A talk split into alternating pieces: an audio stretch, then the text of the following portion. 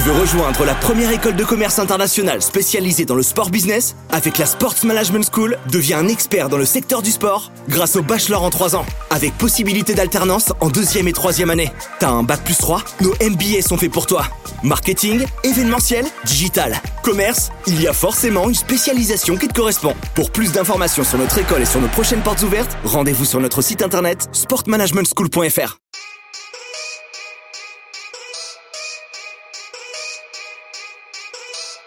Second poteau Pavard.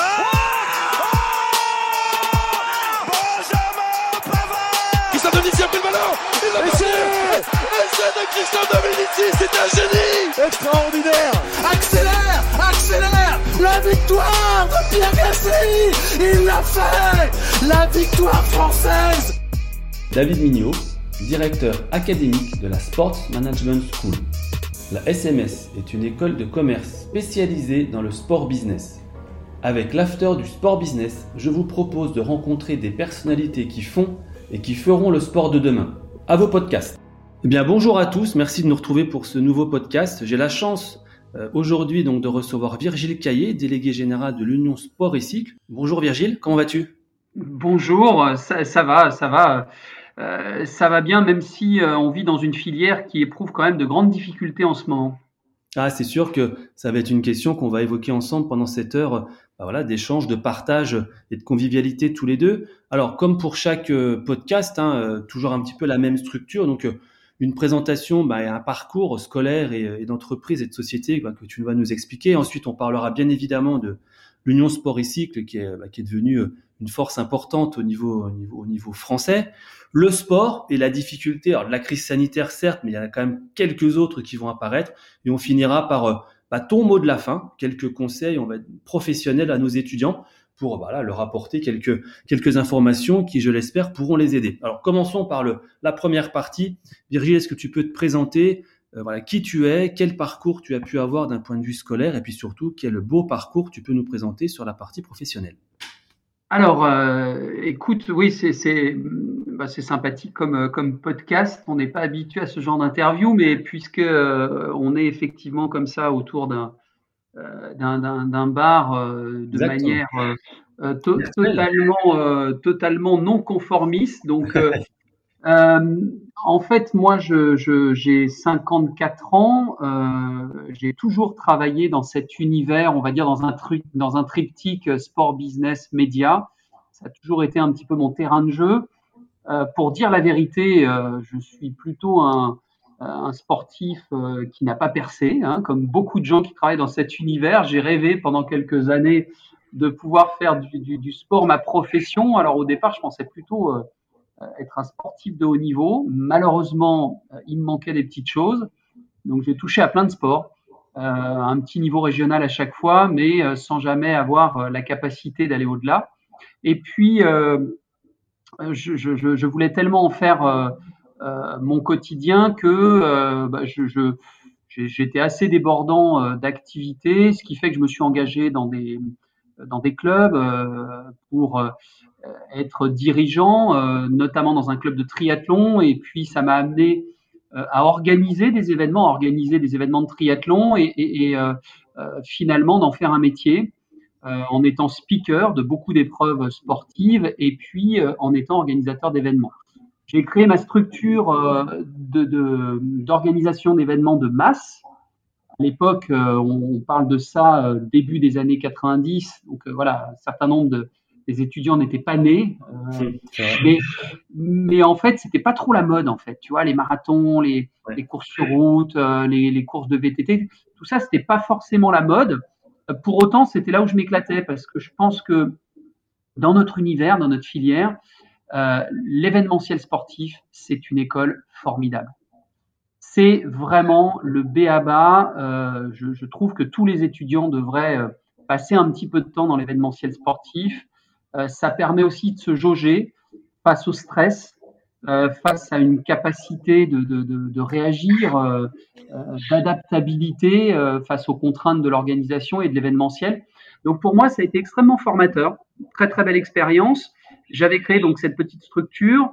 je me retrouve embarqué sur des événements assez exceptionnels, le triathlon des le triathlon de Paris, voilà, encore une fois, on est dans les années 89-90. Et puis, j'ai un client, la marque ASICS, qui arrive sur le territoire français. On est 91, 92. et donc, il me demande de, les rejoindre pour constituer une sorte de, département. Alors, je ne sais pas comment on pourrait appeler ça, parce qu'à l'époque, on était 17. Là aussi, une sacrée expérience. Donc, euh, France venait de se créer en France et euh, il leur fallait quelqu'un qui coordonne tout le sponsoring, la communication, euh, toute cette promotion de la marque sur le territoire français.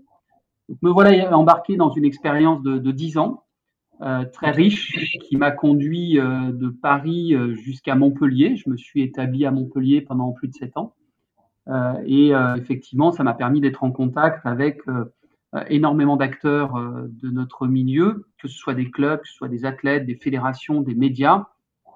Et de fil en aiguille, figure-toi que je me suis retrouvé à faire d'autres métiers, des métiers qui m'ont emmené très loin de la France. Et ça aussi, c'est peut-être un message que j'ai envie de passer à tes étudiants. D'abord, petit 1, le sport, c'est une remise en question permanente il faut savoir sortir de, euh, de sa zone de confort. Voilà, c'est le sport. Qu'on soit pratiquant ou qu'on soit dans le business, il faut savoir se remettre en question et, changer de métier. C'est ce que j'ai fait. Je me suis retrouvé à créer des équipements puisque j'avais des équipes en sponsor. J'avais Bordeaux, j'avais euh, euh, Toulon en rugby, j'avais l'équipe de France de volet. Et il fallait fabriquer des maillots, il fallait fabriquer des survêtements. Donc je me suis mis à faire du développement textile, euh, je me suis mis à aller faire du contrôle qualité en Chine. Euh, voilà, tout un tas de métiers auxquels j'étais pas forcément préparé, mais il a fallu apprendre sur le tas, il a fallu s'adapter. Et ça encore, c'est un deuxième message, euh, si je peux me permettre, dès le début du podcast, à des, Tout des aux étudiants. il faut savoir aussi parler anglais. Voilà. Donc, mesdemoiselles, messieurs, si vous n'êtes pas fluent, bah, commencez déjà par ça. Voilà. Euh, donc euh, l'anglais, parce que le, le, sport, c'est universel. Euh, quel que soit votre job, un jour ou l'autre, vous allez être confronté à ça, vous en aurez besoin. Et puis, cette capacité à sortir de sa zone de confort et se remettre en question. Donc, 10 ans d'ASICS, et puis 10 ans d'ASICS où j'ai pu côtoyer tout un tas d'acteurs, et notamment des fédérations, et notamment la Fédération française d'athlétisme. En 2001, la Fédération française d'athlétisme crée sa propre filiale une filiale commerciale. C'était assez malin, assez précurseur en vérité à l'époque, puisque euh, l'idée étant d'avoir une fédération donc associative qui gérait le développement de la pratique, les compétitions nationales, et à côté de ça, en filiation directe, une structure euh, commerciale qui, elle, pouvait gérer euh, tous les droits. les droits d'image, les droits télé, les droits commerciaux des événements, pourquoi pas les droits de certains athlètes. Et, donc, je me suis retrouvé à diriger cette filiale pour la Fédération française d'athlétisme. Alors là encore, anecdote, hein, qui hmm. démontre à quel point il faut être, euh, il faut être réactif et comment dire adaptable. Je ne sais pas quel est le terme, polyvalent et adaptable. je suis arrivé en juillet 2001. À la, à la, donc ça s'appelait France Athlétisme Communication.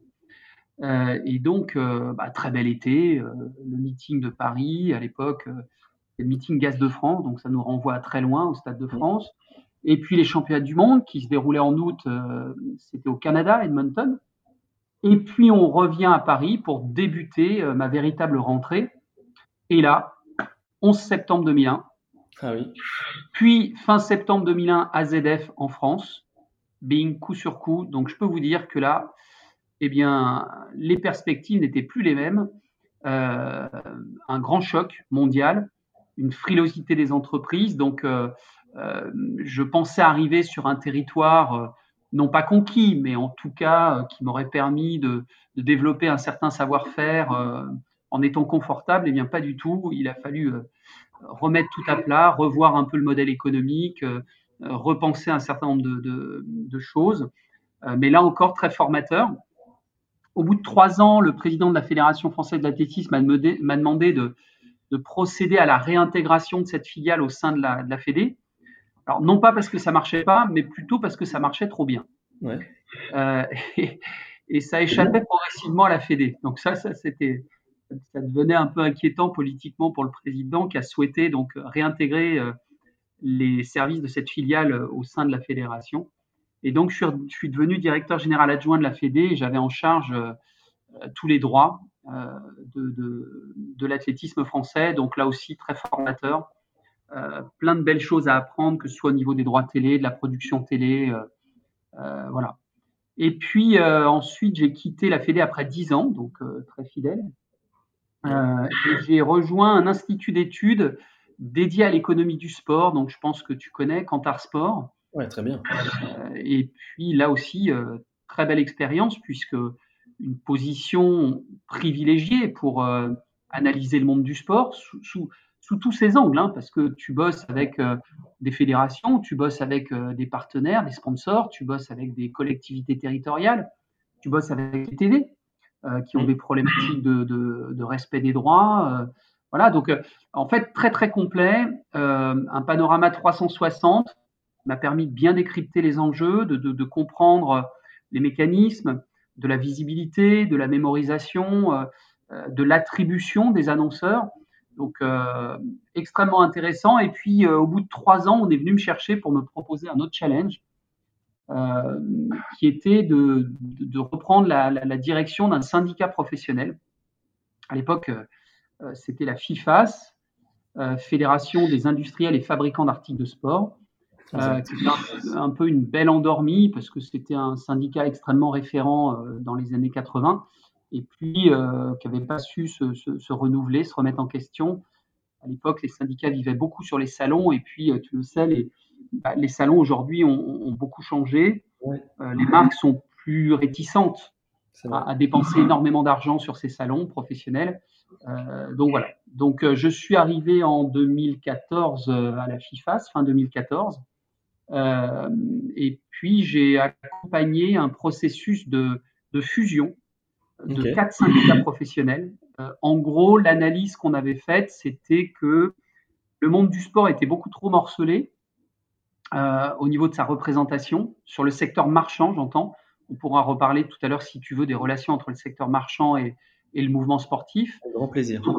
un, un, secteur trop morcelé, dont la voix portait pas assez, qui n'arrivait pas forcément à imposer sa vision ou en tout cas à être référent euh, aux yeux des pouvoirs publics. Mhm. Et euh, l'analyse que j'en ai faite, c'est que euh, finalement, on manquait de, de, de poids, on manquait en fait d'effets d'entraînement.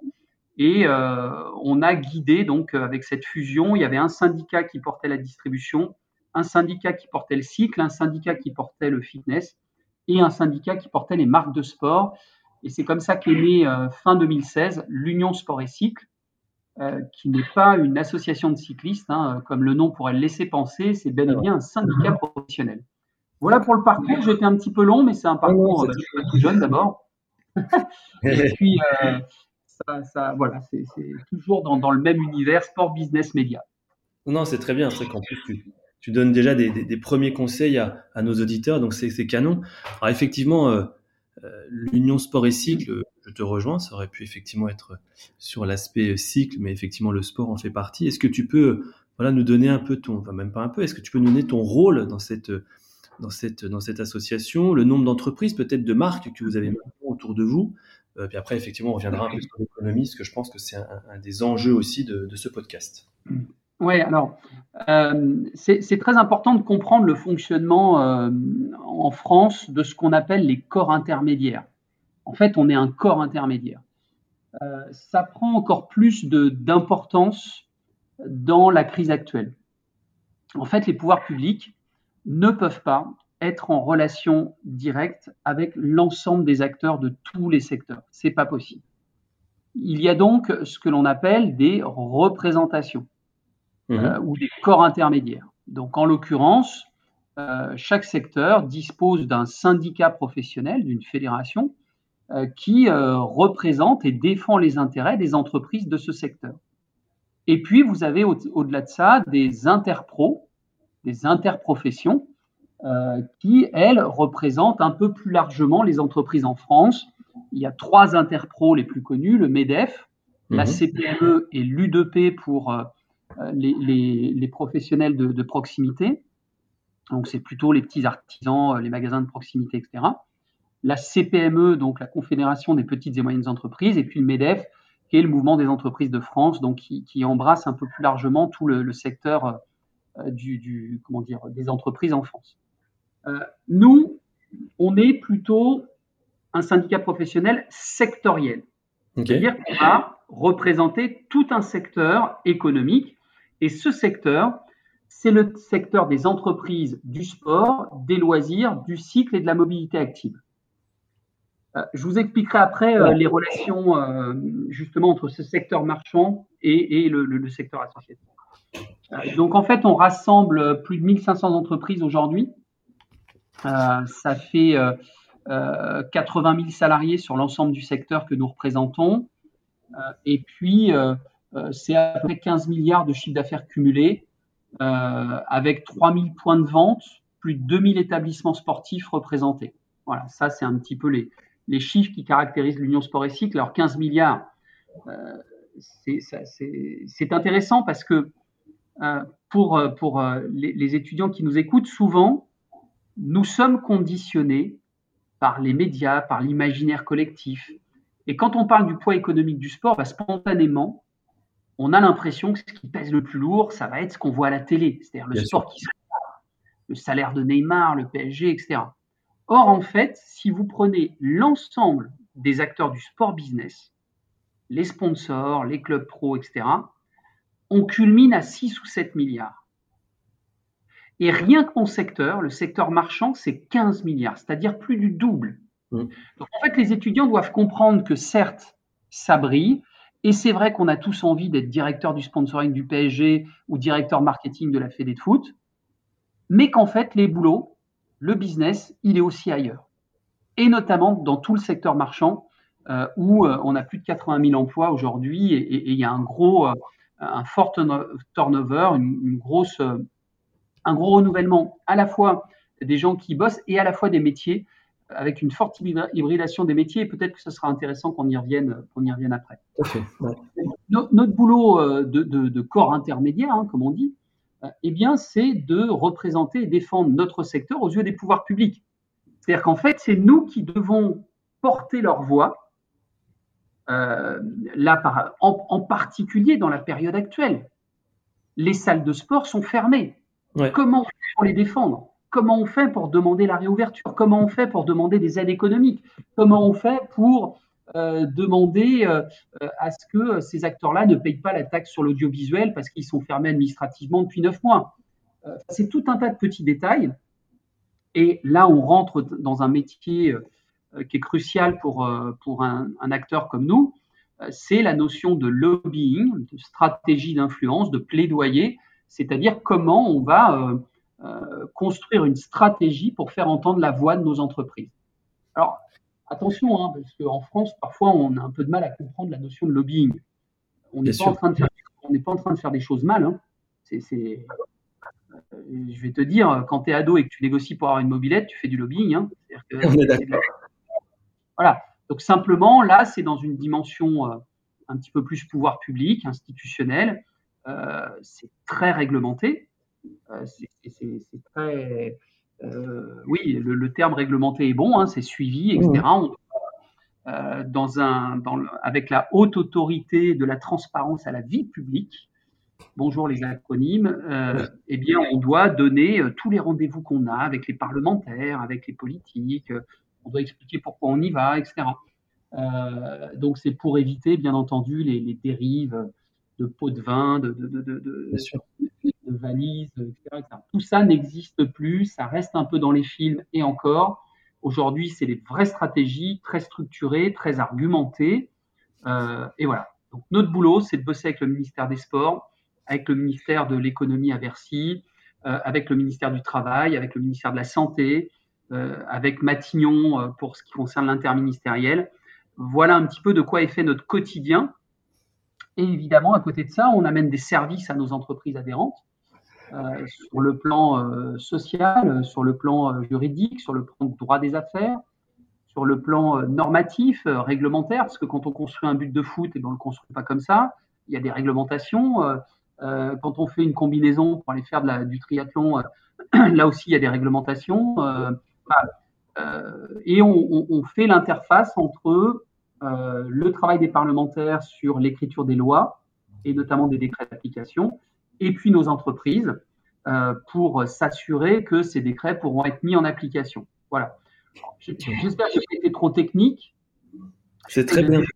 De vulgariser un petit peu, mais on est un peu au cœur de la mêlée parce que dans mon univers, si je peux juste terminer là-dessus et, pas être trop saoulant et pas être trop long. Tu peux, t'inquiète. dans, dans, dans, mon univers, en fait, nous, on a cinq collèges, cinq typologies d'entreprises. On a euh, d'abord euh, les, les, ce qu'on appelle les industriels. Donc, on va dire essentiellement les marques de sport. On représente, nous, plus de 500 marques. OK. Voilà. Donc, évidemment, tu retrouves les grandes marques internationales, Nike, Adidas, euh, ASICS, etc., etc. Mais tu as aussi des plus petites marques ou des marques spécialisées, Petzel, euh, que vous mhm. connaissez peut-être euh, pour la verticalité ou pour l'outdoor, Babola, Ed, Lacoste, Miguel, Afuma, Salomon, Rossignol, enfin voilà, on en a plein. Donc ça, c'est un premier secteur. donc c'est le collège des, des marques de sport. Ensuite, on a un deuxième collège qu'on appelle la distribution. Euh, et c'est là où, tout est subtil parce que il y a encore une dizaine d'années en arrière, on pouvait considérer qu'il y avait une forme de barrière, de frontière entre les marques, les industriels et la distribution. Mmh, mmh, mmh, aujourd'hui, Lacoste, Adidas, Nike ont des circuits de distribution, leurs propres magasins, ce qu'on appelle le direct to consumer. Euh, et donc aujourd'hui, ils sont autant distributeurs que marques. Et à l'inverse, vous avez des distributeurs qui sont devenus des marques. Decathlon, pour pas le nommer, euh, aujourd'hui dispose d'un catalogue de marques très impressionnant euh, et, tout à fait référent sur un certain nombre de, secteurs. Donc, le collège des industriels, le collège de la distribution avec les grandes enseignes que l'on connaît, mais aussi désormais des pure players comme Alltrix, Iron, Private Sport Shop, etc., ou des magasins spécialisés dans le tennis, euh, dans le running, euh, et puis également euh, des chausseurs, les, vendeurs de sneakers, hein, qui est un marché très impressionnant, donc les chaussures sport, les JD Sport, les footlockers, etc. Voilà. Ça, c'est le collège 2 de la distribution. Ensuite, on représente également tous les acteurs du cycle et de la mobilité active. Et ça, sur le vélo, je ne sais pas si tu veux qu'on en parle, mais c'est un truc qui est impressionnant en ce moment sur le vélo. C'est peut-être le seul secteur dans notre environnement qui fonctionne. C'est ce que j'allais dire. Le vélo, enfin, on va dire le cycle prend une ampleur colossale jusqu'à ce que malheureusement, ben, il y ait du mal à produire. Donc euh, oui. Euh, oui, alors on pourrait y revenir parce que ça, c'est une situation extrêmement paradoxale, effectivement, qu'on a vécue en début d'année 2020. Euh, mm. ensuite, le collège 4, c'est les prestataires de services et notamment les loueurs, notamment les loueurs de ski, donc tout le secteur de la montagne. c'est plus de 1200 magasins en montagne hein, qu'on représente. Et, donc, évidemment, euh, bah, quand il n'y a pas de saison, c'est une catastrophe parce qu'en fait, la montagne, c'est extrêmement saisonnier. Le modèle économique, c'est qu'en quatre mois, de, mi-décembre à mi-mars, en quatre mois, tu dois générer un chiffre d'affaires qui te permet d'absorber tes charges fixes sur 12 mois. C'est vrai. Et quand tu n'as pas tes quatre mois de revenus ou de chiffre d'affaires, comment tu fais pour assumer tes charges fixes pour vivre jusqu'à l'hiver suivant? Mmh. Et donc là, typiquement, c'est tout le débat qu'on a euh, avec les pouvoirs publics pour défendre nos adhérents. Euh, parce que évidemment, euh, un pauvre magasin de sport, il va pas appeler Bercy en lui disant bonjour monsieur, j'aimerais avoir des aides. Ça fonctionne pas comme ça. Donc ils ont besoin d'avoir cette représentation. Et enfin, le dernier collège, et j'en terminerai là, c'est le collège des loisirs sportifs marchands. Loisirs sportifs marchands, c'est toutes les salles de sport. Alors évidemment, le plus gros contingent, c'est les salles de fitness, mais derrière, on a aussi le foot à 5, l'escalade, le paddle, euh, tout un tas d'acteurs, 17 euh, millions de Français qui vont dans les salles de sport. Et ça, c'est intéressant parce que vos étudiants, ils doivent le savoir. Combien il y a de licenciés aujourd'hui en France, de licences sportives? Vas-y. Bonne question. Alors, c'est à peu près 16 millions. Ok, j'aurais dit 16 millions, dont, dont 12 millions d'adultes, comparé aux 17 millions de Français qui vont dans les salles de sport, ce que ça traduit, et ça, c'est un autre message que je veux passer, ça traduit qu'aujourd'hui, eh bien, dans le domaine marchand, il y a au moins autant de débouchés d'activités professionnelles que dans le secteur associatif du mouvement sportif. Et aujourd'hui, l'offre de pratiques sportives, elle est en train de s'hybrider. C'est vrai. Elle est en train de s'hybrider parce que, évidemment, euh, dans le mouvement sportif qui a un mal fou à se régénérer, à se réinventer pour correspondre aux attentes de la population d'aujourd'hui, eh ben, le modèle marchand, lui, il est obligé de s'y adapter. Mm. Donc le modèle marchand, il répond aux millennials, il répond à la génération Z, il répond euh, à tous ces gens qui, euh, dans le cadre de leur activité professionnelle, euh, n'arrivent pas à trouver le temps pour aller dans un club le mercredi après-midi ou le samedi. Et, et, donc voilà. Donc ça, c'est à réfléchir aussi quand on appréhende la pratique sportive. Il ne faut pas regarder que le champ du mouvement sportif. Il y a aussi tout le champ marchand qui est extrêmement intéressant. Euh, et en particulier avec l'arrivée de toute cette digitalisation qui est en train d'envahir le sport. Je ne parle pas d'ubérisation parce que ubérisation, il y a un côté euh, euh, baisse de la valeur ou ce genre de choses. Là, on est vraiment en train d'hybrider l'offre de pratique. Euh, je ne suis pas un fervent admirateur de l'e-sport et à ce jour, je ne le considère pas comme du sport, mais plutôt contre, comme de la e-compétition ou de la e-confrontation. Mmh. Euh, mais en revanche, demain, si les jeux comme Fortnite ou d'autres avec de la réalité augmentée, vous permettent d'avoir une vraie immersion et une vraie activité physique, alors là, on change complètement de critères, enfin, de, on change de logiciel, on change d'univers. Et là, pour moi, il y a des vraies perspectives avec des nouveaux métiers. En plus. Et, et, moi, souvent, on me demande, mais quels sont les métiers d'avenir et tout. Mais moi, je ne les connais pas. Les métiers d'avenir, c'est vous qui allez les inventer, les étudiants là. C'est vous qui allez les construire en fonction des demandes, de l'offre de pratique, de toute cette évolution de la consommation du sport en France. Si on reprend un petit peu tout ce que nous a dit, il y a eu énormément de chiffres et c'est une mine d'or, je pense, pour nos, futurs euh, étudiants et surtout les personnes qui nous écoutent. Euh, bon, effectivement, on est sur une crise sanitaire qui est euh, sans précédent. Et justement, au travers de cette crise sanitaire, comment vous agissez pour la filière sport auprès des instances? L'État, bien évidemment, les ministères, sûrement, ou même des instances sportives. Est-ce que tu as peut-être un ou deux exemples à nous donner peut-être pas sans citer les marques, mais en tout cas des exemples à nous donner pour voilà. Alors, euh, il y, a déjà un, travail euh, terriblement important d'analyse et d'identification des problématiques. Mmh Quand on nous annonce euh, qu'on va être en fermeture administrative, voilà, quels sont tous les problèmes qui vont se poser ça représente quoi en termes de perte de chiffre d'affaires? Euh, Comment est le modèle économique de nos adhérents? Et tout ça, il faut qu'on sache, nous, notre boulot, le retranscrire au pouvoir public. Pendant la crise, euh, on a été rapidement, Union Sport et Site, identifié comme un acteur référent, puisque euh, le ministère des Sports nous avait désigné pour représenter la filière sport dans la cellule de continuité économique autour de, Bruno Le Maire. Donc, c'était des, réunions hebdomadaire hein, pour faire le point, l'analyse, euh, l'état des lieux euh, euh, économiques, notamment pas que hein, sanitaires, mais aussi économiques des entreprises. donc voilà. Et puis ensuite, on travaille sur les aides économiques, les, mesures de soutien. donc on fait des, allers-retours entre nos adhérents et les pouvoirs publics, donc essentiellement Matignon en interministériel et Bercy donc les deux cabinets Bruno Le Maire et Alain Griset, hein, qui est le ministre euh, en charge des TPE-PME. Et donc ça, c'est notre quotidien encore aujourd'hui. Ce matin, j'étais avec le, cabinet. Tout à l'heure, il faut que je rappelle, là, juste avant de vous parler, euh, j'étais avec euh, le cabinet de, Jean-Baptiste Lemoine, qui est le secrétaire d'État au tourisme, puisqu'avec la montagne, on a des enjeux également de, tourisme. donc, voilà un petit peu notre activité. Euh, le fonds de solidarité, le dispositif des coûts fixes, tout ça, c'est les modalités, les, mesures de droit commun pour accompagner les entreprises. Est-ce que ça correspond aux problématiques de nos entreprises? Est-ce qu'il n'y a pas des trous dans la raquette? Comment on essaye de convaincre euh, Bercy ou les pouvoirs publics d'accéder à nos demandes? Euh, Voilà, ça c'est notre quotidien.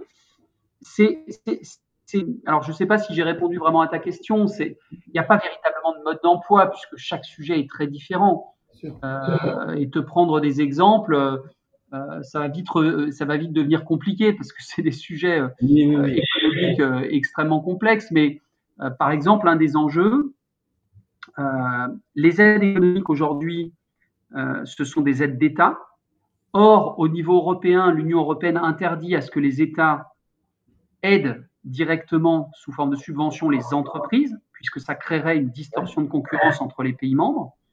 Euh, et donc, l'Union européenne, euh, avec une discussion de tous les pays membres, a fixé des plafonds maximum pour les différents types d'aides. Donc, il y a un premier plafond à 1,8 million, un premier plafond à 10 millions. Donc, quand on a dit ça, on a l'impression que c'est colossal, on a l'impression que c'est énorme. Mais quand vous, quand vous parlez d'un plafond de 10 millions à Rossignol qui fait 3 ou 400 millions de chiffre d'affaires, le sujet, il est un peu différent.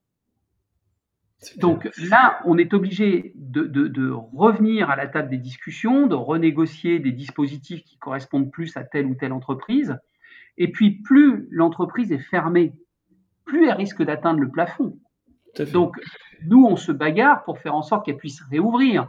Mais dans notre rôle de corps intermédiaire, on, se doit d'être un acteur raisonnable. Et, les conditions sanitaires aujourd'hui ne permettent pas de demander à réouvrir alors qu'il y a de plus en plus de gens dans les, services de réanimation. Donc, euh, on, est effectivement en train de composer avec tous ces éléments.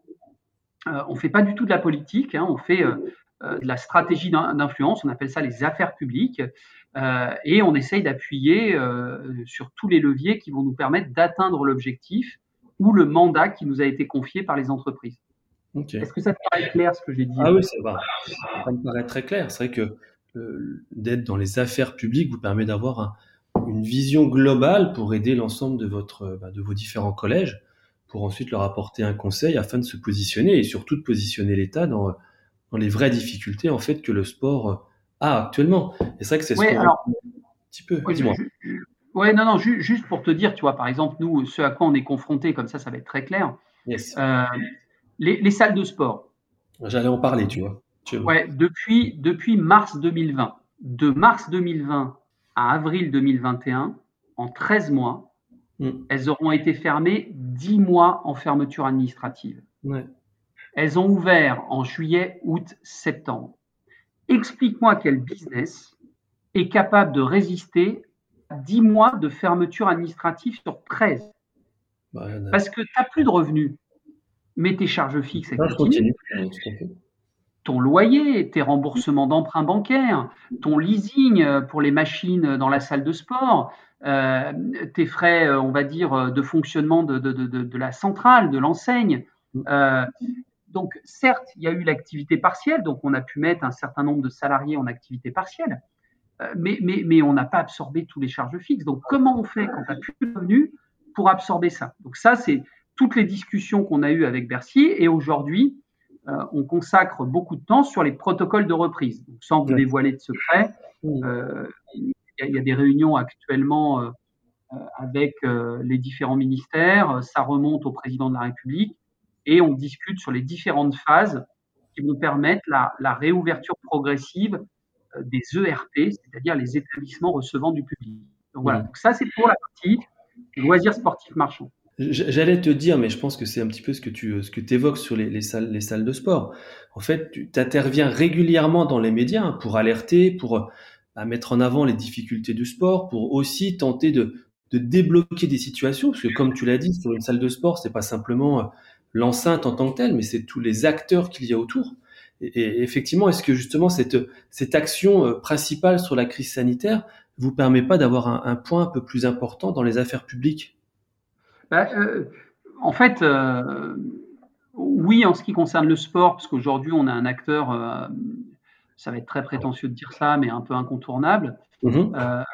mais, mais, en revanche, et, ça, ça renvoie à un autre sujet que tu vas vouloir évoquer après, le poids et la reconnaissance du sport au niveau des pouvoirs publics et des cabinets ministériels, voilà quoi, on voit bien qu'on pèse moins que les cafés-restaurants, on pèse moins que la culture, on pèse moins que d'autres secteurs. C'est sûr. Donc, euh, dans les arbitrages, c'est rare quand on arrive à gagner. Et pourtant, on ne doit pas lâcher. On ne doit pas lâcher, on ne doit pas baisser les bras. Donc, on retourne au mm. combat, on prend des claques, on retourne au combat, etc. Et euh, bah voilà, ça fait partie du, du, du métier. Donc, ça, c'était pour la partie loisirs sportifs marchands. Je voulais te parler aussi de la montagne. Ouais, j'allais. Bah, toi, c'est les deux points que je voulais voir avec toi salle de sport et ski. toi, on est en phase. Voilà. Donc, euh, la montagne, hiver 2019-2020, euh, on a perdu quasiment un mois, puisque le mois de mars a été complètement bouclé, puisqu'il y a eu les, le, comment dire, les alertes avant, puis le confinement, etc. Mm. Une saison, c'est 4 mois. Si tu enlèves un mois, c'est 25% de la saison que tu perds. Ça veut donc dire que nos entreprises, que ce soit les magasins, les loueurs ou les industriels, euh, Rossignol, Salomon, Dynastar, Technica, Ed, Fisher, tous ces gens-là, ils ont fait que trois quarts de la saison. Mm. Mais les magasins, eux, au lieu de quatre mois de revenus, ils ont eu trois mois de revenus. Donc, il a fallu qu'ils gèrent avec ça pour aller jusqu'à l'hiver 2020-2021, parce que évidemment, en mars 2020, personne n'imagine, personne n'imagine que ça, qu'on va traîner ce truc-là pendant 16 mois, quoi. Ah non, c'est sûr. Donc en fait, eux, ils ont fait des PGE, ils ont fait, ils ont pris un certain nombre de dispositions, mais en, se calquant sur euh, un calendrier de reprise qui était décembre 2020. Exact. Donc quand tu ne rouvres pas en 2020, en décembre, c'est-à-dire que tu fais rien, saison blanche, nada, ouais, ok, euh, pendant les mois de, ok, on a vu plein de reportages à la télé. Alors les mecs, il a loué des raquettes, il a loué des skis de fond. C'est à peine 10% du chiffre d'affaires qu'on fait habituellement. Mhm. Donc comment tu fais pour continuer à assumer tes charges fixes? Et là, pour le moment, c'est la grosse bagarre qu'on a avec le gouvernement. Encore hier, on, s'est excité avec eux. Euh, et là, ça remonte jusqu'à Castex, euh, etc. Euh, c'est comment vous nous proposez des dispositions qui correspondent à, notre modèle économique, cette saisonnalité? À partir du mois d'avril, nous, on n'aura que des charges fixes, il n'y aura plus de revenus. C'est vrai. Donc comment derrière on survit pour tenir jusqu'en décembre 2021 et, là, euh, aujourd'hui, typiquement, ça, ça fait partie encore des dossiers sur la table. Mmh. Ensuite, parce que c'est pas fini, ça serait trop simple, on a le sujet des commerces commerce de sport, parce que franchement, le sport, il a pris cher, hein, vraiment. Là, on, putain, on n'a rien euh, par le vélo, mais sinon, c'est dur. Hein. Donc, les commerces de sport, euh, depuis le mois de janvier, c'est fermeture sur fermeture. Donc, fermeture des, centres commerciaux de 20 000 m2. Ensuite, ça a été fermeture des, centres commerciaux de 10 000 m2, même 5 000 m2 pour deux départements. Ensuite, ça a été fermeture de tous les magasins de sport sur 19 départements confinés. Et puis ensuite, ça a été fermeture de tous les magasins de sport en France. Donc tu imagines les conséquences. Euh, perte de chiffre d'affaires, changement d'habitude des consommateurs. Mm. Ensuite, tu commences à t'habituer à aller sur Amazon, machin. C'est-à-dire qu'on est en train de dérouler le tapis rouge à des plateformes qui sont basées euh, sur des, euh, comment dire, euh, des, des, lieux euh, où il y a moins d'impôts, etc. Hein, je ne trouve pas le mot tout de suite, mais des paradis fiscaux, merci. Euh, donc, donc voilà, tu vois, on, est, on est vraiment dans, un, dans une profonde mutation des habitudes de consommation du sport.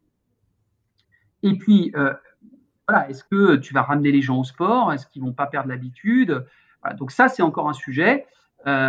pour les magasins de sport, ça peut paraître simple, sauf que tu as des enseignes donc une enseigne qui a 100 magasins et qu'en a 30 de fermés, bah, son chiffre d'affaires, elle n'aura pas perdu plus de 50% du chiffre d'affaires. Et donc, ça ne lui ouvre pas droit aux aides économiques. Je suis d'accord.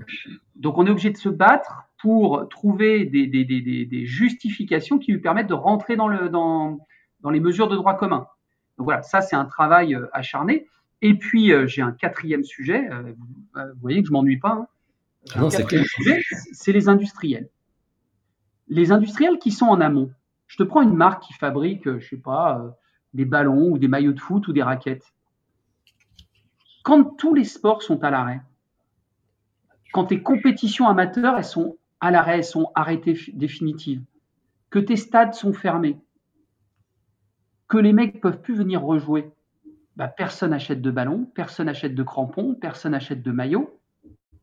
Et donc, quand tu remontes la chaîne, bah, tu as plein de marques qui sont à l'agonie. Exact. Et le problème, c'est que ces marques, c'est aussi elles qui font vivre le mouvement sportif. Tout à fait. Le sponsoring, la dotation, etc.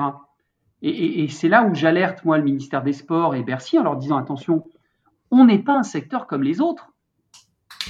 Euh, le fabricant de costumes pour les, théâtres, bah, ok, euh, lui, effectivement, les théâtres sont fermés, lui, il euh, il fait plus rien le mec qui élève des canards euh, dans, le sud-ouest pour faire du foie gras, bah, les restaurants sont fermés, ils ne vendent plus rien. Mais nous, le problème, c'est que nous, nos industriels, ils financent en partie notre écosystème. C'est vrai. Et donc, voilà typiquement le genre d'argument qu'on essaye de faire remonter pour défendre une spécificité particulière de notre secteur. C'est vrai que le sport est un secteur global. C'est exactement ce que tu dis. C'est pas simplement, euh, on va prendre un événement sportif Roland Garros, c'est tout ce qu'il y a autour qui va être impacté.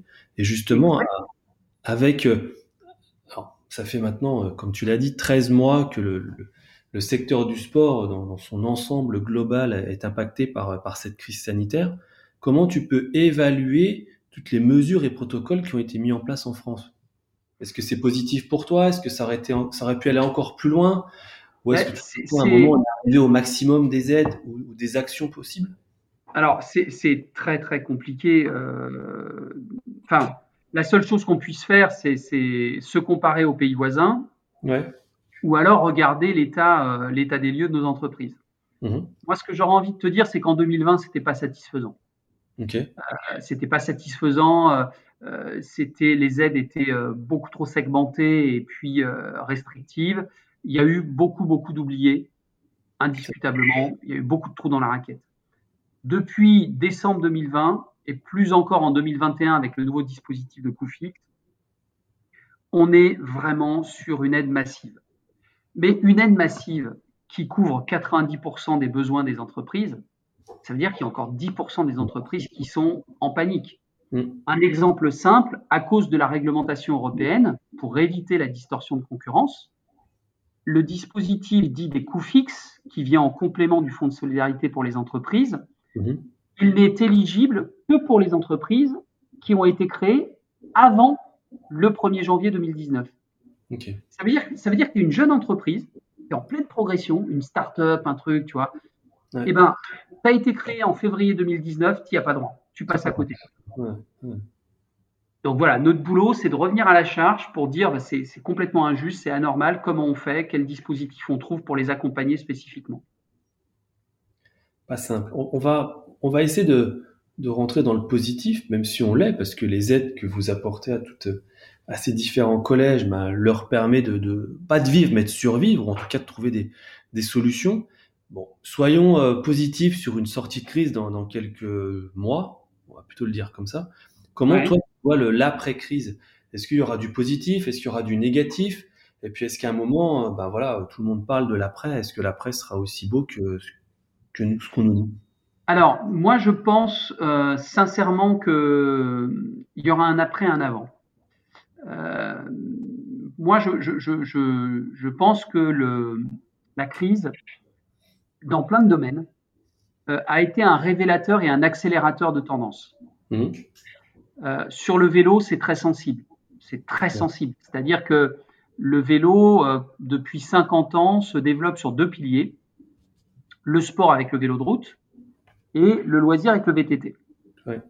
Et là, depuis 5 ans, on voyait arriver euh, ce pilier de la mobilité active, c'est-à-dire pourquoi, enfin, comment le vélo redevient un moyen de locomotion du quotidien. Mhm. Euh, on voyait, enfin voilà, les vélos en libre service, les vélos assistance électrique, on voyait que ça revenait. Et là, avec la crise, avec le fait que le vélo devenait euh, un geste barrière, euh, voilà, ça a été un accélérateur formidable. Même chose pour la pratique. Dans la pratique, on voit bien qu'il se passe des choses. Mmh, L'offre de pratique à domicile, la digitalisation de la pratique, des pratiques individuelles en extérieur. Mmh. Et donc, tout ça, c'est des évolutions qui vont être. Euh, est-ce qu'elles vont s'inscrire dans la durée? Probablement. Est-ce qu'elles vont substituer à l'offre actuelle? Non. À mon avis, non. Mais en revanche, elles vont être complémentaires. Exactement, j'allais le dire. Et c'est là où je pense que le mouvement sportif doit absolument se remettre en question il y a très peu de clubs qui ont été en capacité de proposer une offre alternative, de faire vivre leur club. En fait, beaucoup de clubs portés par des bénévoles, mais bénévole, ça ne veut pas dire que tu as le droit d'être incompétent. Hein. Bénévole et compétence, c'est différent. Hein. Euh, beaucoup de clubs euh, ont baissé les bras, on dit bon, bah, on ferme le rideau, on rouvrira quand on aura le droit de pratiquer. Ce qui fait qu'il y a une forme de déshérence des pratiquants, des licenciés, et on ne sait pas si on va les retrouver à la rentrée. Non, c'est vrai. Mais les gens vont continuer à pratiquer, donc ils vont aller où? Ils vont aller dans l'offre privée. Ouais. Ils vont aller dans de l'auto-organisation. Mmh, mmh, mmh. moi, même si je suis pas tout jeune, je suis jeune dans la tête. Mais tu peux pas imaginer le nombre de, boucles, de, boucles WhatsApp que j'ai, de groupes WhatsApp, euh, pour aller jouer au foot avec mes potes, pour aller faire du vélo sur un traîneur, pour euh, tout un tas de trucs. Ça, c'est une forme d'organisation de l'offre de pratique. je suis d'accord avec toi. Et là, derrière, il y a, plein de nouveaux métiers derrière. Euh, la, gestion de la data, l'animation de communauté. voilà, donc ça, c'est des trucs qui, à mon avis, vont arriver dans les, dans les mois et les années à venir. Et il est probable que là aussi, ça ouvre de nouvelles perspectives. Non, je te rejoins. C'est vrai que faire du foot en virtuel, c'est difficile tu, tu, as parlé de triathlon. Euh, je suis assez proche aussi euh, du triathlon pour, euh, pour une question plus perso. Bah, le triathlon, ils ont quand même réussi à, avec la partie connectée, à travailler, à faire des choses en vélo, euh, avec des, des, séances Zoom, en Zoom ou en tout cas en visio pour bah, de, une partie, je dirais, de préparation physique, etc. Mais tous les sports ne le peuvent pas, malheureusement. Et je te rejoins. La vraie difficulté, c'est la perte au niveau des licenciés, les clubs qui, ben, n'ont pas trouvé la manière de transformer leur pratique en quelque chose de, bah, de virtuel et, effectivement une perte financière qui va être forte aussi pour eux. Exact, exact. Donc voilà. ça, ça fait partie des, grands enjeux. Mm. Euh, et il y a un autre phénomène euh, qui, est, très prégnant. Alors, comme je te le disais, nous on mène pas mal d'études au niveau de l'Union, donc on a une bonne vision de, du marché.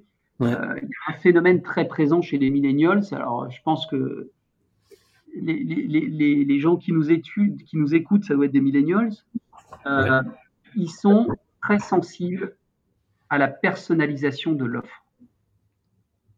Ça fait partie de leur génération. En fait, ils ont le choix. Mm. Avec les smartphones, la digitalisation de partout, ils ont le choix. Ils font ce qu'ils veulent, où ils veulent, quand ils veulent, avec qui ils veulent.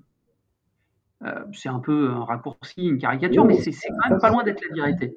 Et euh, projette ça sur l'offre de pratique sportive aujourd'hui du mouvement sportif, bah, quand tu dis à un gamin de 17 ans, bah, écoute, toi, tu vas jouer au tennis tous les mercredis de 17 à 18 avec le même prof et les mêmes mecs, ça ne correspond plus à son logiciel. C'est clair. Donc, il y a un sujet. Alors, je n'ai pas forcément la solution. Ce que je sais, c'est que si on en reste là, le mouvement sportif va péricliter. Voilà, c'est ce que je peux dire. Il n'est pas du tout question dans mon propos. Euh, euh, d'opposer le mouvement sportif, le secteur marchand. C'est pas ça le sujet parce que pour moi c'est complémentaire. En fonction de ton âge, en fonction de tes aspirations, en fonction de là où tu habites, tu vas aller dans une offre privée, tu vas aller dans une offre associative, tu vas être dans le club de foot, puis après tu iras jouer au foot à 5. Voilà. Donc c'est n'est pas le sujet de dire il y a des gentils sportifs, des mauvais sportifs. Simplement, moi ce dont j'ai besoin et ce que je recherche, c'est qu'il y ait une multiplication de l'offre de pratiques sportives et qu'il y ait de plus en plus de Français qui soient dans l'activité sportive. Hmm. Alors, un point qui va être peut-être un, accélérateur, c'est les, les, prochains événements organisés sur, euh, bah, en France, hein, que ce soit rugby 23, euh, France 23 et Paris 24. Est-ce que tu penses que euh, ces deux événements vont permettre une meilleure sortie de crise en France que dans d'autres pays? Je, je, euh, je, pense pas que ce soit lié à ça. Euh, évidemment, c'est des événements fédérateurs. Euh, va y avoir une sorte d'engouement populaire incroyable parce qu'on va tellement avoir besoin de retrouver un peu de joie, retrouver un peu de, de, de lien social, de, de, moments de convivialité. Donc oui, ça va être des grandes fêtes populaires indiscutablement. Et en France, on a suffisamment démontré à l'avenir, à, par le passé qu'on était capable de, réussir l'organisation de ces grands événements. Mmh, J'ai aucun doute. Est-ce que ça va accélérer notre prise Oui et non. Euh, je trouve qu'on a pris beaucoup de retard. Alors mmh. certes, il y a la crise, mais c'est pas les seules explications. En matière d'héritage, je pense qu'on a pris beaucoup de retard. Parce que le truc, c'est pas qu'il y ait beaucoup de gens devant la télé. Le truc, clairement, et ça va peut-être nous amener à un autre sujet que tu voulais évoquer, c'est quelle place on donne au sport dans notre société. Exact. Et on ne saura pas développer euh, cette filière économique si on n'en fait pas un enjeu de société, c'est-à-dire que ça s'inscrive dès le plus jeune âge dans un parcours de vie. Euh, moi, je, suis défait depuis des années, mais j'espère que ça va changer. Et là, les jeunes, ils ont intérêt de se bouger aussi pour, pour faire en sorte de nous accompagner et même d'aller plus vite que nous.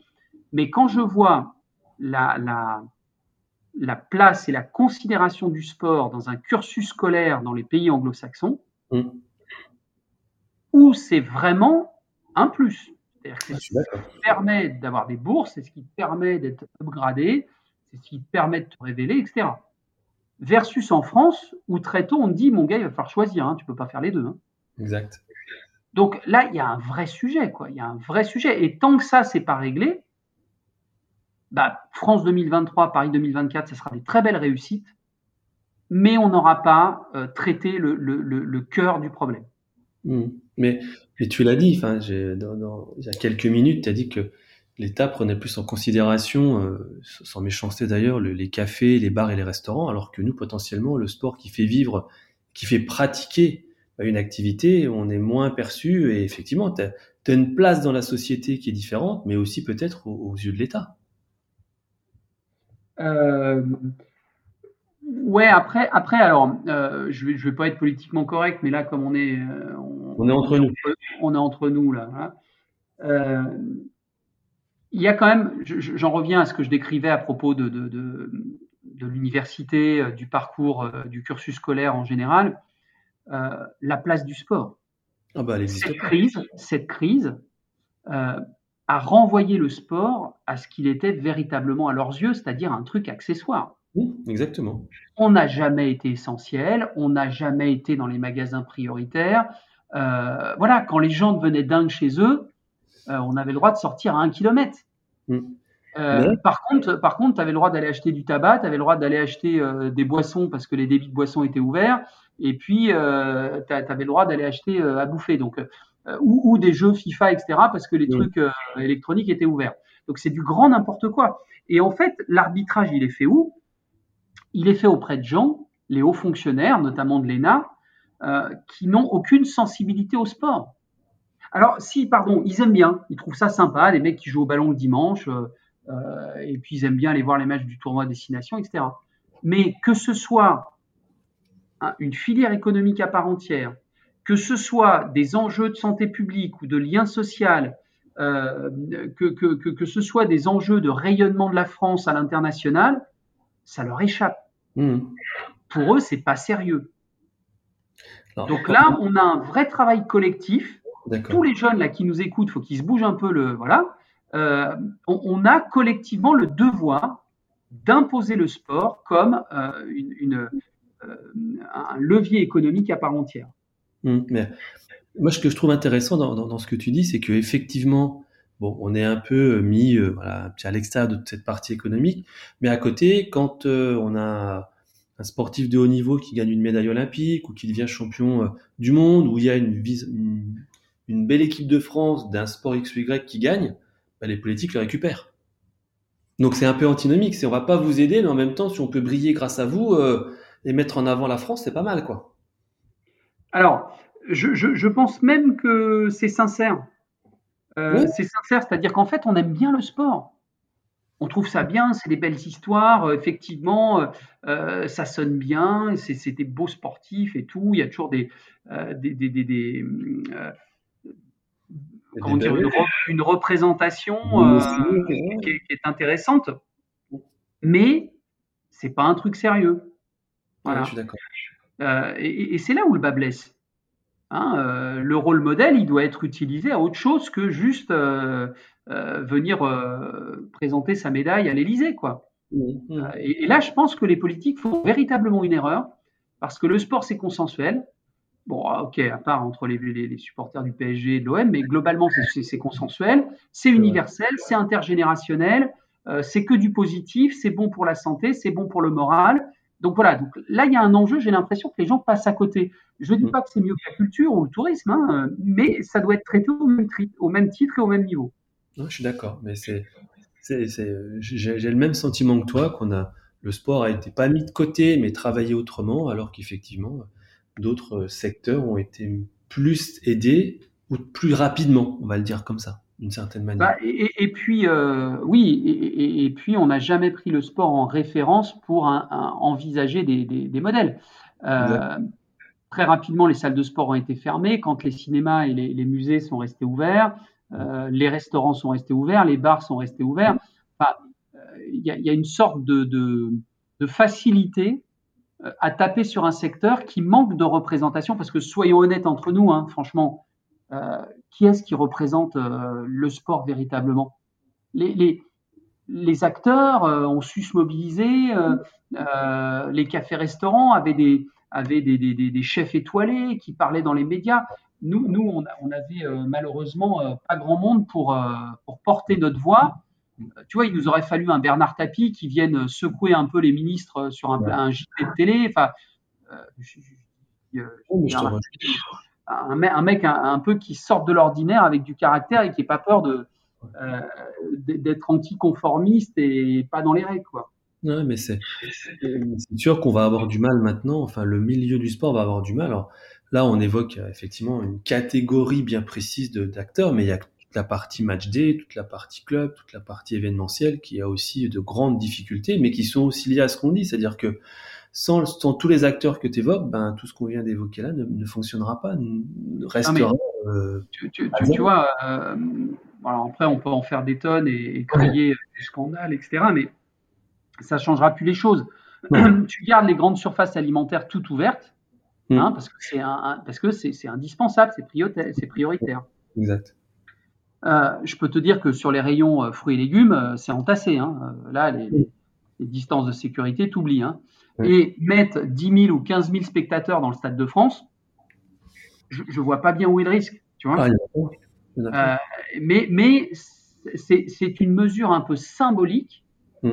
Et comme il faut taper avec quelques mesures symboliques pour marquer les esprits, bah on va plus facilement taper sur le sport. Hmm. je suis d'accord. Donc il y a un sujet on va dire, de reconnaissance, de considération. C'est un travail de fond, pour l'argumenter, avec des chiffres pour Bercy, avec des éléments euh, euh, sociaux pour euh, le ministère de la Santé ou le ministère du Travail. ça va prendre du temps, mais il faut que cette crise soit un, un déclencheur, un révélateur de ce que aujourd'hui le sport est pas suffisamment bien représenté dans les pouvoirs, au sein des pouvoirs publics, dans les cabinets ministériels. Ça passe aussi par euh, un mouvement sportif fort, ça passe par des, euh, acteurs du, sport professionnel un petit peu plus décents parfois et un petit peu plus cohérents. Hein, quand les clubs de foot réclament une aide et que dans le même temps, tu as deux clubs qui virent des, entraîneurs avec des, indemnités monstrueuses, je dis, peut-être qu'ils devaient le faire, mais, mais faisons en sorte que ce soit fait discrètement. Enfin, je veux dire, ça, ça, donne aucun crédit à la démarche et au contraire, quoi, c'est très contre-productif aux yeux des pouvoirs publics.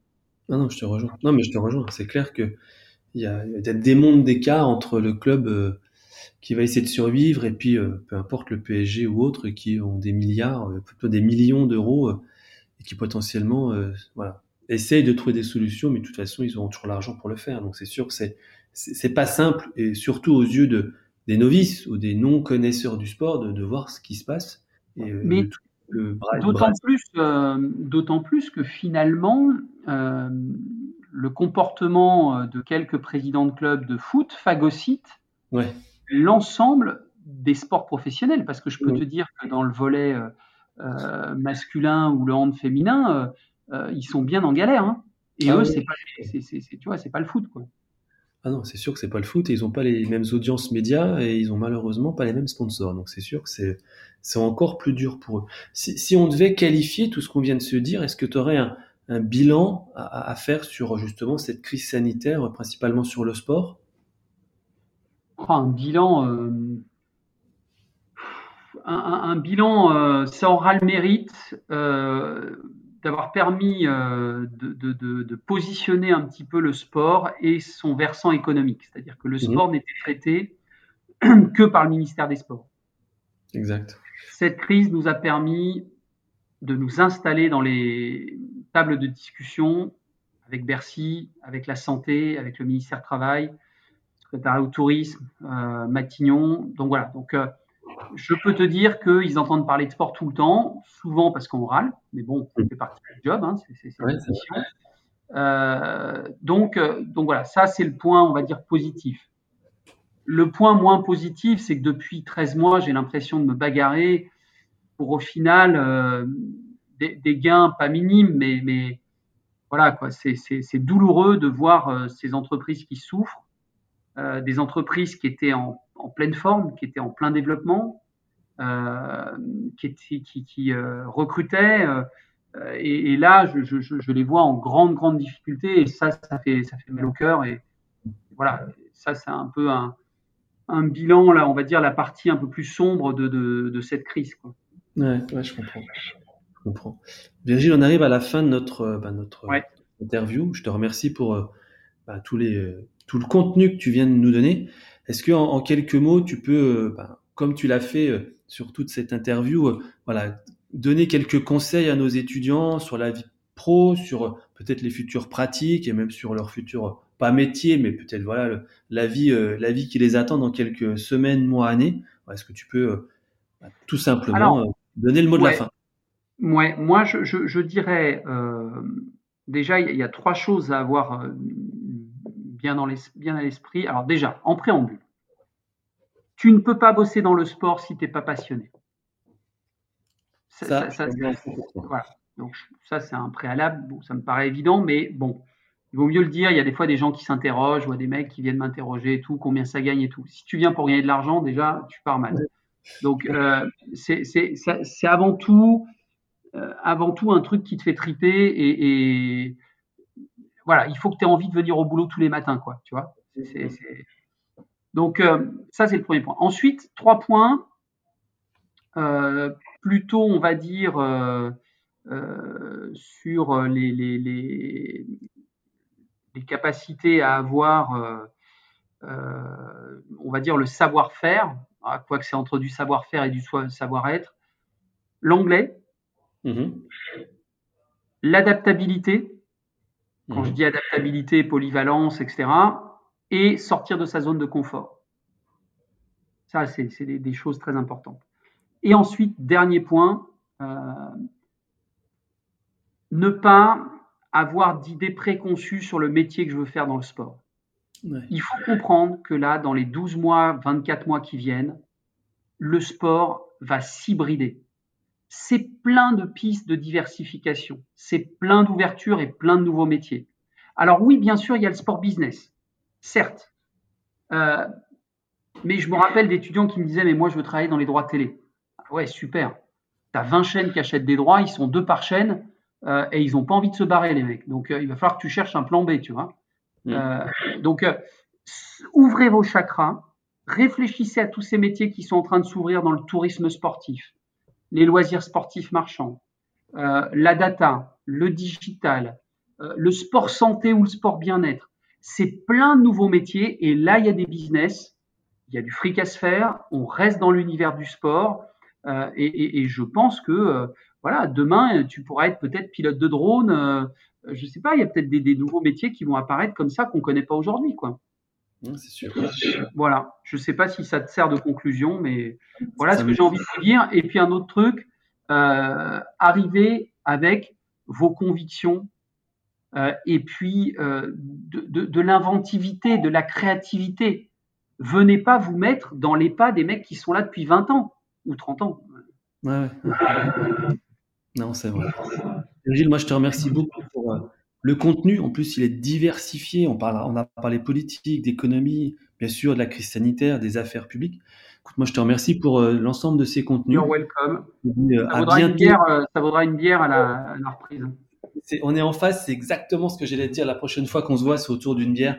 Et ça nous fera bien du bien de pouvoir échanger autrement que par par un ordinateur, même si effectivement ça reste quelque chose de, top en ce moment. Merci à tous, à très bientôt. Salut. Allez, au revoir. Salut. Second poteau Pavard Benjamin Pavard Christian Dominici a pris le ballon. Passé Essai de Christian Dominici, c'est un génie. Extraordinaire. Accélère Accélère. La victoire de Pierre Gasly. Il l'a fait. La victoire française